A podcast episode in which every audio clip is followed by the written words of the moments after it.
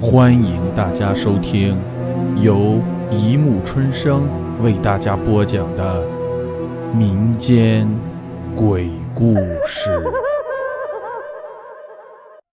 第二百六十一集：大橡树下的鬼。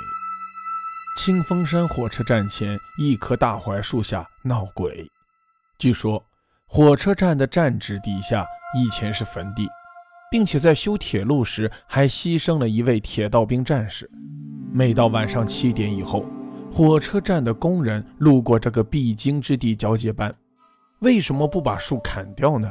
因为村民都说这树有灵气，是他们祖宗的魂魄，所以不许砍树。火车站的一个工人李武看到过一个穿军装的男人跟着他走，吓得他坚决调离清风山。书记不信。晚上要李武带他去看，李武杀头也不去，书记只好晚上自己去看个究竟。到了晚上七点多，书记来到大槐树附近，就仿佛听见有人在说话。书记环视周围，用手电筒照了个遍，发现并没有人。书记顿时毛骨悚然起来，他大着胆子向前走，就听见后面有人紧跟着他的脚步走来。他停下，那个脚步就停下；他快跑，那个脚步就擦擦的紧跟着跑。书记突然大叫一声，吓昏了过去。接班的工人把书记抬回了宿舍。书记高烧不退，吃药打针都没有用，站长只好去请村子里的神婆子给书记叫魂。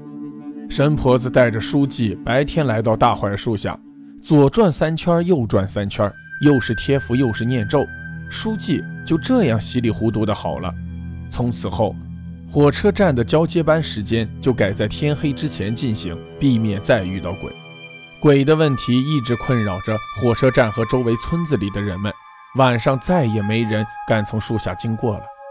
我调到清风山火车站工作，听说了这件事，就不以为然地说：“哎，活的人都不能把我怎么着，死人又能拿我怎么样？”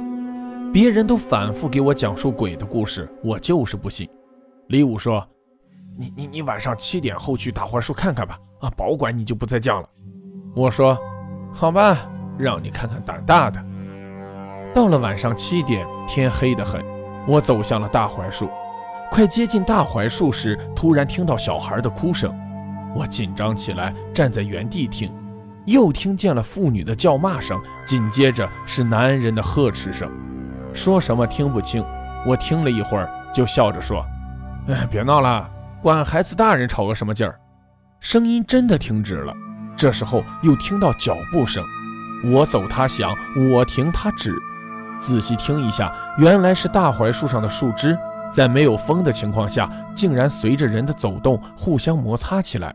只要离开大树十米以外，树枝就不会发出摩擦的声音了。我得意起来。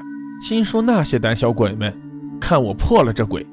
刚要用手去树上做个记号，就看见一个穿军装的黑影走过来，我的心一下子就揪紧了，背上的汗都流了下来。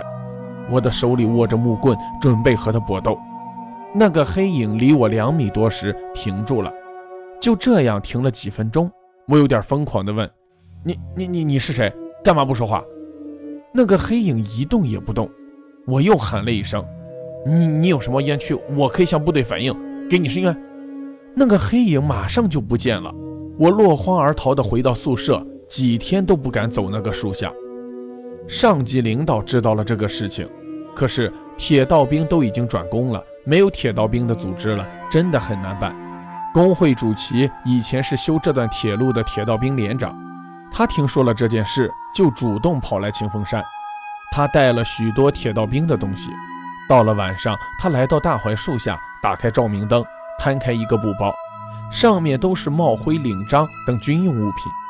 赵主席倒了一杯酒，先向大树一拜，洒在地上，说：“王志彪，大哥来看你了。”又是一拜，洒了第二杯酒，说：“王志彪，你违反军纪，与驻地老百姓谈恋爱，该罚。”又是一拜，洒了第三杯酒，说：“王志彪。”你不该自寻短见。如果你接受复员处分，回老家还是可以带走小芳姑娘的。赵主席又是连干三杯，哭着说：“王志彪，你给我立正！我代表上级党委宣布，准许你归队，继续参加生产劳动。原来是班长王志彪爱上了村里的小芳，并让小芳怀了孕。组织上处分了王志彪，让他复原。